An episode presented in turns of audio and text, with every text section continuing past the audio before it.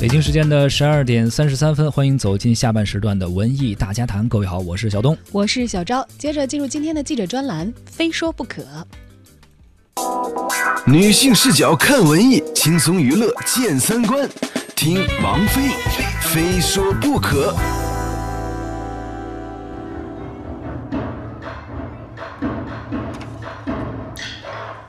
意大利佛罗伦萨的两个游客来到中国旅游。途中，他们发现了大熊猫的脚印，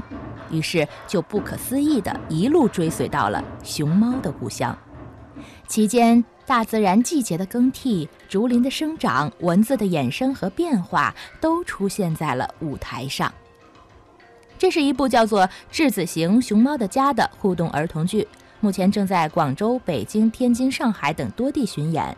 整个舞台上只有两个演员和两面数字技术变成的五光十色的魔毯，台下的孩子们呢，被演员邀请走上这神奇的魔毯，脚下不时地出现笛子、锣鼓、编钟和炮竹等等和金木水火土相对应的东方意境，伴随着金石之声，孩子们仿佛嬉戏在乡野田间，这里不就是熊猫的家吗？质子型熊猫的家从去年十月份开始，在意大利多个城市以及法国、瑞典等国家进行首轮演出。用孩子，也就是质子的视角看到的中国，让整个欧洲的观众都觉得构思巧妙、不可思议。不过，本剧的主演 Martina 在世界各地演出的过程当中，还是发现了观众反应上的不同。Of course, the 莫蒂娜说：“去诠释中国文化是很有挑战的一件事情。意大利 TOP 剧团在欧洲非常有名，在欧洲演出的时候，大家很喜欢，而且并不会把演出本身和中国文化进行深度比对。但是来到中国，他们压力山大，因为中国的观众对于他们所展现出来的文化太了解了，这个主题在观众眼里并不新奇，所以就需要这两位意大利的演员有着更好的表达。”意大利是古丝绸之路的终点，也是海上丝绸之路的交汇处。无论是横跨欧亚的陆上丝路，还是远涉重洋的海上丝路，当年盛极一时的古罗马帝国都是其中不可或缺的一环。从这个角度来说呢，意大利对于丝绸之路是有着特殊情缘的。而中意之间的这次合作，也让中西方的观众，特别是小朋友们，有了一次共通的戏剧文化体验。本剧的中方负责人唐旭坤说：“从二零一五年开始，双方就酝酿着这样一部让外国人来表现中国传统文化的作品。我们觉着想创作一部关于中国文化、传统文化的一个作品，因为我们觉着最后自己的作品就是更。”更想让他们帮我们去传达一个这样的内容。利用两年的时间，我们两次飞到呃意大利，去跟这个剧团有更多的一个沟通。这部作品呢，其实是以一个中国五行的那个理念，木、火、土、金、水，是一个相生，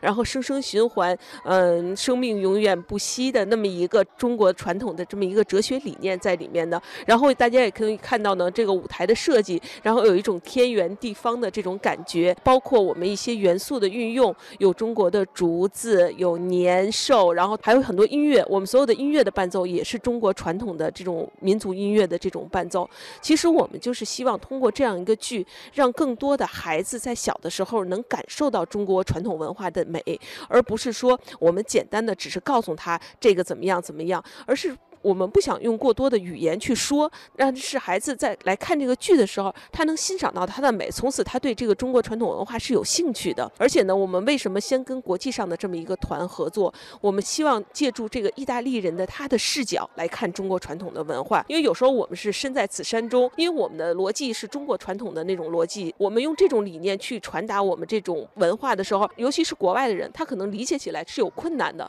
那么我们用意大利人他的这种直白的。这种抽象的方式去把这种文化的理念、这种元素，呃，传达到世界各地，我们觉得是便于西方人在理解，打破自己民族的逻辑和审美惯性，去寻找能够发现东方传统的新鲜的目光，这是中国元素在当下的创作智慧。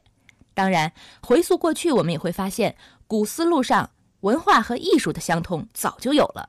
从张骞出使西域，甘宁出使大秦，到玄奘西行、郑和下西洋等等，这东西方之间相互传入和移植的东西真的是数不胜数。而古丝路上的历史情缘也孕育出了咱们今天开阔的艺术创作思路和胸怀。希望未来我们也可以看到更多东西方之间文化交流的佳作。好了，这就是本期的《非说不可》，我是王菲，咱们下期接着说。